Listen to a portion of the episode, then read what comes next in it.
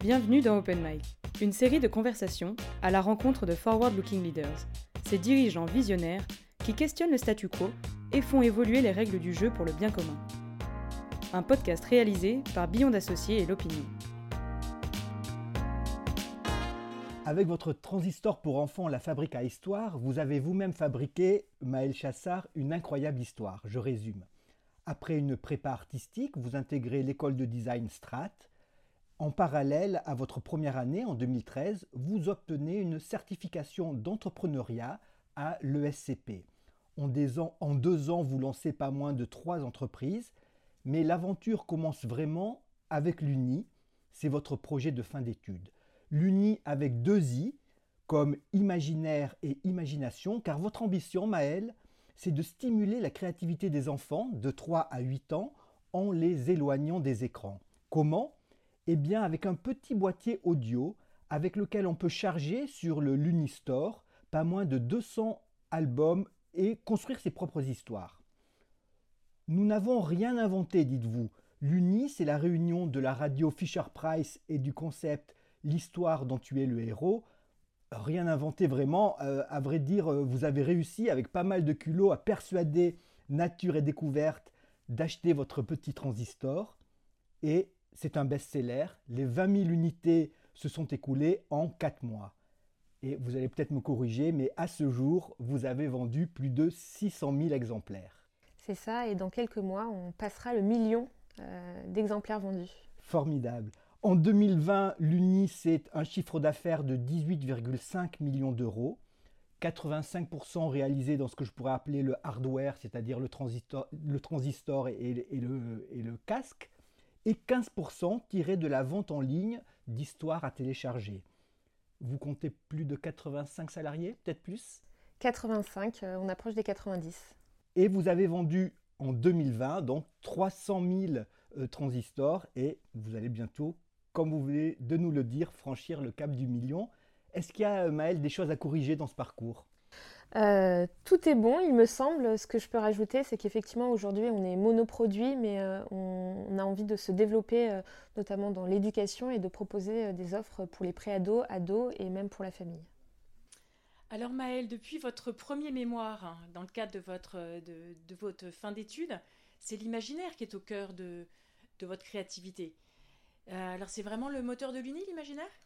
Oui, c'est le moteur de l'Uni à 100%. C'est d'abord parti d'une passion. Euh, depuis euh, toute petite, je suis passionnée de mythes, de légendes, de contes. Et ça m'embarquait dans des mondes imaginaires. Et d'ailleurs, j'ai une anecdote que j'aime raconter à, à ce sujet-là, qui est quand j'avais 5 ans, je me suis fait convoquer dans le bureau euh, de la directrice de la maternelle parce que j'avais dessiné, elle a créé des énormes portes euh, sur les murs extérieurs de l'école. Donc bien évidemment, je me suis fait réprimander. Euh, mais pour moi, je, je m'en moquais un petit peu puisque ce qui comptait, c'était que je voyageais dans plein d'univers imaginaires que j'avais créés.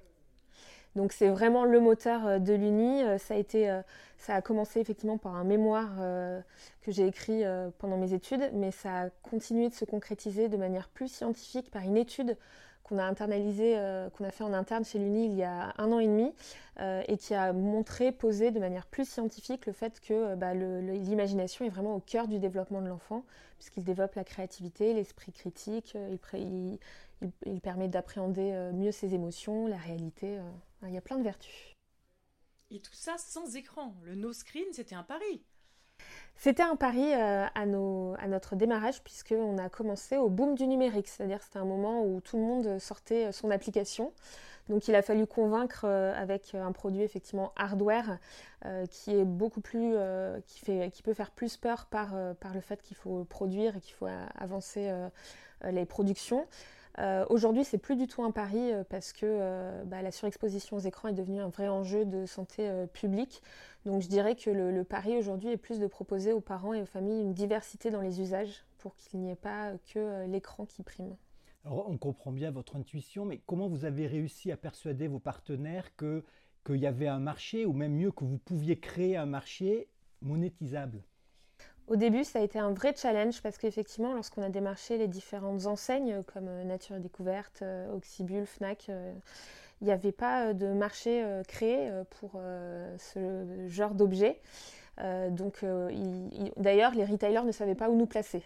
Est-ce que c'est dans les, produits culturels, tech, les jouets pour enfants? Donc, on, était un peu un produit hybride. par contre, depuis un an, il y a une catégorie qui a été créée spécialement dans ce domaine parce qu'il y a plus de concurrents qui émergent, dont l'Uni est la référence. Alors, vous avez beaucoup de thèmes dans, dans cette fabrique à histoire. Comment vous les choisissez? Est-ce que ce sont les mêmes pour les différents pays? On a une maison d'édition en interne qui s'appelle les Éditions Luni, où euh, neuf éditeurs et éditrices y travaillent euh, en France et une euh, aux États-Unis. on a une ligne éditoriale créé avec euh, précaution, euh, qui, ouvre à la diversité des cultures, des lieux, euh, à la différence en général, qui sensibilise aussi aux, problèmes de dérèglement climatique. Donc ça, ça fait partie de notre ligne éditoriale et ça nous permet de guider nos auteurs, les auteurs professionnels et les comédiens avec lesquels on travaille. et effectivement, ensuite, on s'adapte à la culture du pays et on travaille avec des auteurs et des comédiens locaux pour s'adapter à la culture. Je reviens un peu en arrière. On n'a pas donné votre âge, mais comme vous, êtes jeune, peut-être qu'on peut donner votre âge. Bien sûr, j'ai 31 ans. Vous avez 31 ans, donc le projet était assez audacieux, puisque vous avez créé finalement un marché. Vous n'aviez quasiment pas d'expérience autre que ben, votre formation. Comment on, comment on arrive à installer une, crédibilité vis-à-vis de ses partenaires, vis-à-vis des financiers, vis-à-vis des gens qu'on va, qu'on va démarcher? Euh, oui, il a fallu qu'on apprenne tout sur le tas. Euh, on est quatre euh, déjà à avoir créé l'entreprise et tous les quatre primo-entrepreneurs. je dirais qu'au début, ça a été, je dirais pas facile parce que tout a été un challenge, mais c'était à l'époque où les startups rayonnaient, c'était nouveau, c'était neuf, ça apportait voilà, du sang neuf. Et, là-dessus, on était plutôt bah, très mis en avant. Euh, donc euh, sur euh, convaincre, on, y allait avec notre 109 et ça s'est passé plutôt naturellement et bien passé. Aujourd'hui, par contre, en tant que jeune dirigeant d'entreprise, je dirais que c'est plus aujourd'hui qu'on a tout approuvé. Merci Maëlle. Donc ça, c'était pour les premières étapes de l'Uni. Maintenant, un peu, si on se, projette un petit peu dans les, dans les étapes qui ont suivi. Donc votre première embauche, c'était en mars 2017. Aujourd'hui, vous êtes plus plus de 85. Bientôt des nouveaux bureaux à Paris, j'ai appris. Euh, tous les parents vous connaissent parce que vous sauvez leur dimanche matin. Hein. Donc c'est une croissance fulgurante. Donc c'est bientôt une licorne française? Euh, Oui, effectivement, on a de grandes ambitions. On a encore une belle croissance devant nous euh, si on atteint nos objectifs. Euh, nous, euh, notre but, c'est de, se développer à la fois à l'international. On a toujours eu une ambition internationale, mais euh, c'est aussi de se développer dans des projets qui ont du sens pour nous, donc des projets d'éducation, de santé, de culture, et de proposer plus largement des offres pour le développement de l'enfant, de l'ado. et si on arrive à être une, licorne un jour, ce sera la conséquence de tout ça et, non le but. Et comment on fait alors pour gérer l'hypercroissance? Parce que c'est votre cas. L'entreprise a été créée, depuis quand vous produisez vraiment euh, En 2016. Donc Et on, en recrute. 4 ans, vous avez une, croissance extraordinaire. Comment vous faites pour gérer ça, qui est une autre complexité? Oui, tout à fait. Euh, gérer la réussite, en quelque sorte. la croissance, on l'a subie aussi. Nous, on l'a quand même beaucoup euh, subi, même si c'est que des, une bonne chose d'être en croissance. en 2018 notamment, on a beaucoup recruté, on a ouvert à plusieurs pays et tout s'est passé très très vite, ce qui fait qu'on a eu un retard de structuration. Euh, et on a pris justement le temps en 2019 de se poser pour structurer la société en différents pôles avec euh, des missions bien définies. Euh, on a fait venir depuis un, an, on recrute, on seniorise aussi les différentes fonctions en recrutant des directeurs et des directrices et en mettant en place un comité de direction interne avec tous les pôles représentés pour prendre au mieux les décisions. Et comme je le disais, nous on est encore on est jeunes dirigeants avec mon associé Igor et donc du coup c'est important de bien s'entourer. Et juste cette, ce choix de s'internationaliser dès le début, pourquoi? Euh, parce qu'on pense que les histoires sont euh, euh, universelles et intergénérationnelles, et du coup on veut proposer la richesse de notre catalogue au plus grand nombre. Alors vous venez juste de nous parler justement de, de Igor, donc vous avez mis en place aussi, après avoir structuré l'entreprise, en place une nouvelle gouvernance avec un des co-CEO, donc deux CEO à la place de un. Donc j'imagine que c'était un vrai choix. Euh, beaucoup d'entreprises aujourd'hui parlent de différence de fonction entre un, président non exécutif et un directeur général, mais vous prenez deux CEO. Donc euh, pourquoi et quels en sont les avantages? C'était important pour nous qu'on soit au même niveau, qu'il n'y ait pas de différence entre Igor et moi, même si on a deux métiers complètement différents. C'est-à-dire que moi, je m'occupe de l'identité, des futurs projets et de préserver les valeurs de l'entreprise, et Igor de la stratégie et du management opérationnel. C'était important vraiment pour nous de montrer que c'est cette complémentarité qui fait la force de l'UNI dans la gouvernance. Euh, et, l'apprentissage qu'on en a, euh, c'est. Euh, bah, de toute façon, notre complémentarité, s'est installée depuis le, début. Mais par contre, on se rend compte qu'être à deux, c'est à la fois très rassurant pour nous et c'est également un challenge parce que ça fait deux cerveaux pour résoudre les problématiques. Super, merci. vous êtes en train de définir la raison d'être de l'UNI. Donc c'est vrai que comme beaucoup d'entreprises, c'est le cas aujourd'hui. elle sera le moteur de votre future transformation? Oui, tout à fait. Euh, la raison d'être de l'UNI, euh, c'est euh, développer l'imagination. je l'ai un peu dit tout à l'heure parce que ça permet de, développer énormément de choses, la créativité, l'esprit critique. Et notamment en parlant d'esprit critique, c'est important de le développer pour se forger une propre opinion. et prendre du recul, sur les choses et avoir être libre pensant.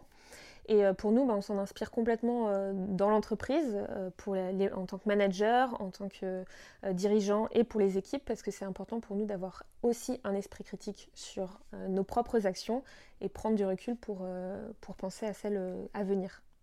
vous nous parlez de la raison d'être, je crois que vos emballages sont éco-responsables ou compatibles. vous avez rapatrié une partie de votre production en France. Euh, c'est important aujourd'hui de, donner du sens comme ça à l'entreprise. Oui, oui, déjà c'est important euh, pour euh, moi, c'est-à-dire que je ne pourrais pas entreprendre sans donner du sens, ça me paraît inconcevable.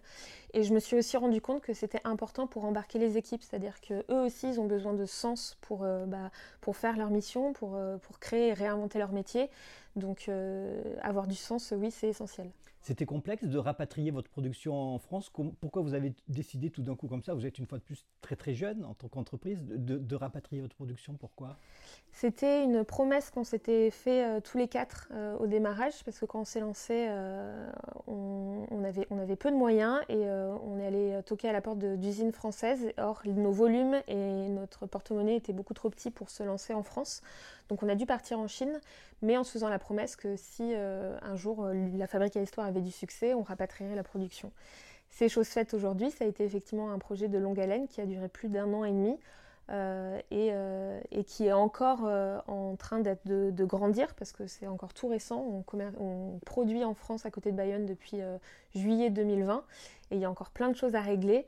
Mais en tout cas, on est très très fiers d'avoir honoré cette promesse et de rentrer dans nos valeurs. c'est pour ça qu'on a fait cette action.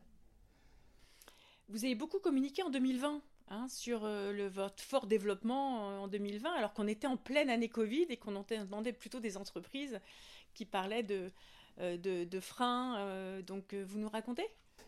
Oui, 2020 a, 2020 a été une année très forte pour l'UNI sur trois aspects. effectivement, le premier, ça a été pendant le confinement. Euh, on a eu un boom euh, sur le Lunistore et on a pu voir euh, tous les bienfaits en fait de notre catalogue d'histoire pour accompagner l'enfant, parce que les familles ont beaucoup téléchargé d'histoires parce qu'elles ont dû occuper leur enfant pendant le confinement. Euh, le deuxième, ça a été donc le rapatriement de la production en France qui a fait vraiment euh, beaucoup de bruit. Et euh, le dernier, on a appris en janvier dernier que l'Uni avait été numéro 1 du jouet en 2020, tout produit confondu selon le classement NPD, qui est le classement mondial de référence du jouet. Et ça aussi, on en est, on en est très fiers. Donc oui, 2020... 2020 était chargé en émotions. Je me permets d'en parler parce que vous en avez parlé vous-même dans la presse. Vous avez raconté une sorte de, passage à vide ou de burn-out. Pourquoi l'avoir fait? Pourquoi euh, se dévoiler ainsi? Est-ce que vous estimez qu'en tant que chef d'entreprise, vous avez un, devoir de témoignage? Oui, c'est tout à fait euh, pour ça. Euh, je je me reconnaissais pas forcément dans tous les témoignages d'entrepreneurs où, on parle beaucoup de la réussite et peu du revers de la médaille.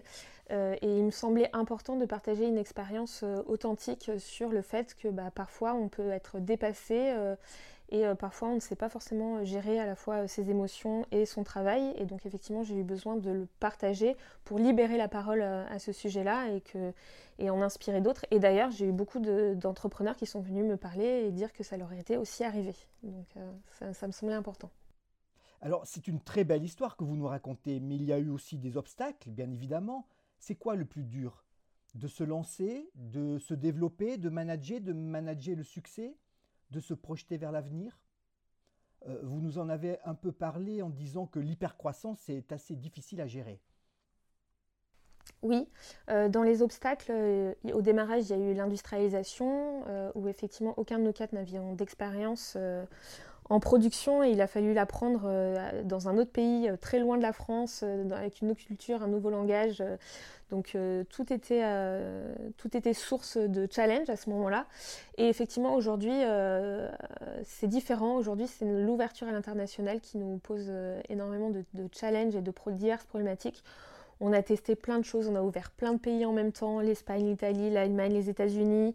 Euh, on a fait différentes façons, différentes stratégies de distribution en direct avec les retailers ou avec des distributeurs, euh, avec des agents sur place. Et euh, on, a eu beaucoup de casseroles. Et aujourd'hui, on, se concentre plus sur quelques pays au lieu de partir un peu partout à la fois. Donc, je pense qu'il y a eu une petite envie en tant que jeune entrepreneur d'être un peu excité de partir un peu partout. Et il y a eu un moment où il a fallu se recentrer sur l'essentiel. Et vous avez eu des bonnes surprises aussi, j'imagine, hein, dans cette aventure. Oui, euh, des bonnes surprises, il y en a tout le temps. Euh, la, plus grosse, euh, ça a été le bouche à oreille que le, projet a créé. une famille conquise en parle à, des parents qui, connaissent, qui en parlent à des parents qui connaissent, et ça fait des petits. On a fait très très peu de pubs, nous, digitales ou de campagnes. Ça a été vraiment le bouche à oreille qui a fait le succès de l'Uni. Euh, ensuite, on a une communauté qui est très engagée et ça aussi, ça a été une vraie surprise de voir euh, qu'ils sont porte-parole et qui sont engagés à chaque fois qu'on les sollicite pour euh, une action ou une autre action. Et, enfin, il y a aussi l'implication de nos équipes qui, qui, sont aussi très engagées, qui rejoignent les valeurs humanistes de l'UNI. il y a une solidarité qui s'est installée en interne qui est très belle et euh, ça a pu révéler euh, plein, de, plein de talents, euh, notamment en management ou voilà, plein de différents talents chez l'Uni. Donc ça aussi, ça a été une belle surprise. On passe à des questions plus personnelles, questions courtes, réponses assez courtes. Alors, quelles sont vos sources d'inspiration, Maëlle? Je, je m'inspire beaucoup de différents scénaristes ou écrivains. Et sinon, ma grande source d'inspiration, euh, ça a été euh, le, le, psychanalyste Jung, euh, Carl Gustav Jung. je l'ai découvert pendant mon mémoire. Ensuite, j'ai voulu parler le travail qu'il a fait sur l'imaginaire. Ensuite, j'ai voulu creuser pour voir ce, qu'il avait à proposer de, plus. Et j'ai vu un univers très riche, personnel et scientifique. Et enfin, j'ai pris un peu de recul parce qu'il est parti très loin, il a flirté avec l'ésotérisme. Donc j'ai voulu prendre du recul pour me concentrer plus sur son travail, sur les types de personnalités. Et c'est aujourd'hui, je suis formée à ce sujet, euh, je suis en train d'être formée pour euh, approfondir, prendre de la matière et la rendre vivante chez l'UNI. Si vous aviez un conseil essentiel à donner à un autre leader, ce serait lequel? Euh, c'est difficile de donner un conseil générique parce que je, pense que chaque aventure est différente et, du coup, chaque entrepreneur aussi est différent. Tout de même, si j'en avais une à donner, c'est de garder en tête les valeurs avec lesquelles on a construit euh, euh, son entreprise et de faire l'exercice euh, régulièrement, de prendre du recul et de se poser la question est-ce que la direction dans laquelle l'entreprise va est celle que j'avais décidée au départ? En l'occurrence, pour vous, c'était quoi? En l'occurrence, pour nous, c'était des valeurs humanistes très fortes. Euh, euh, et, de ne pas perdre justement ces valeurs humanistes euh, en, faisant de la croissance. Super. S'il y a une entreprise qui vous inspire par sa mission, ce serait laquelle? Je pense tout de suite à Welcome to the Jungle, donc, qui a pour mission de faciliter le recrutement de talents. Euh, qui, euh, qui m'inspire par euh, les actions qu'ils ont réussi à, mettre, à faire auprès de leurs équipes, tout le bien-être de leurs équipes et de mettre en place la semaine de 4 jours. Sinon, plus généralement, je suis inspirée par les entreprises à mission. Ou les startups à impact qui, voilà, qui, ont, qui ont des projets qui ont de l'impact positif sur la planète. Et je pense par exemple à Back Market qui propose des produits reconditionnés qui m'inspirent aussi beaucoup. Et les trois choses qui vous donnent aujourd'hui le plus d'énergie, de volonté d'avancer? Je dirais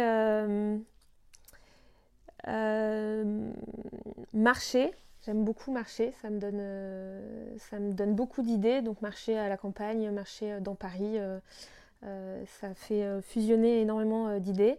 Sinon, je lis beaucoup. je lis beaucoup de livres théoriques notamment. étonnamment, je lis peu de fiction. comme je disais, j'ai un univers imaginaire très riche, donc je me, dirige plus vers des, des livres théoriques euh, et, aussi des magazines comme euh, So Good ou Society euh, m'inspirent beaucoup, l'opinion. et, et, ce qui me donne le plus d'énergie, très honnêtement, quand j'ai des coups de mousse, ce que je vais faire, c'est que je vais regarder sur les réseaux les témoignages des familles de l'Uni qui, ont des témoignages absolument merveilleux, qui sont très concrets dans le réel, qui, qui, sont des exemples très concrets, et notamment ceux qui me remplissent le plus de joie et d'énergie, ce sont les, témoignages des familles qui ont un enfant hospitalisé, qui sont toujours euh, chargés d'émotions. Et en revanche, euh, quelles sont les choses qui vous irritent Il y en a forcément. Il y en a plein. Si je, devais en citer que quelques-unes, c'est euh, la malhonnêteté, les commérages m'énervent beaucoup. Euh, et, je dirais euh, le fait qu'aujourd'hui, euh, ce, qui, ce, qui, peut mériter, c'est qu'on nie le fait que les entreprises aient un rôle à jouer dans la crise écologique qu'on est en train de traverser. Pour moi, chaque entreprise aujourd'hui doit faire face et, mettre des actions en place très concrètes pour, pour faire face à cette crise. Quelle est votre citation, votre devise préférée? Euh, j'en ai une euh, d'Edgar Morin que j'adore, euh, qui est La sagesse n'évite la folie qu'en se mêlant à la folie de la poésie et de l'amour. c'est beau. Et un lieu qui serait rempli de souvenirs, ce serait quoi? Je dirais mes pensées. c'est assez cocasse, mais je suis quelqu'un de très nostalgique et j'ai une certaine gourmandise à flirter avec euh, mes souvenirs qui sont chargés d'émotions.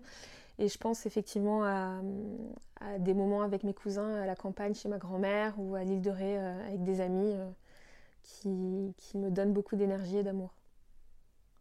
Un week-end idéal pour vous?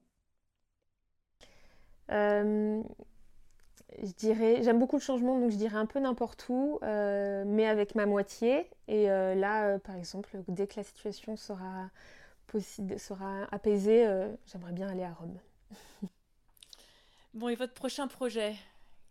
Racontez-nous. Oui, je travaille avec l'UNI sur des projets expérimentaux et je suis très curieuse de voir où ils vont mener, notamment en écriture interactive.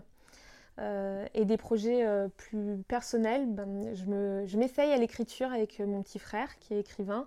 Et, et, ça aussi, je ne sais pas où ça va nous mener, mais j'aime beaucoup me prêter à cet exercice d'écrivain. Et en une ou deux phrases, ce que vous aimeriez que l'on retienne de vous ou que l'on dise de vous aujourd'hui? Alors déjà que je suis un être humain qui essaye de faire ce qu'elle peut pour faire les choses bien, je pense euh, être quelqu'un qui sait raconter une histoire avec euh, poésie pour emmener mes équipes dans un univers où ils ne seraient pas allés forcément tout seuls. Et je suis aussi quelqu'un qui sait embarquer dans le concret en y, mettant du sens avec de la pédagogie et surtout en restant moi-même en accord avec mes valeurs personnelles. C'est une très belle définition du forward looking leader, Maëlle. Hein. Donc on est ravis de, de vous avoir comme exemple. Merci Maëlle en tout cas. Merci beaucoup Maëlle.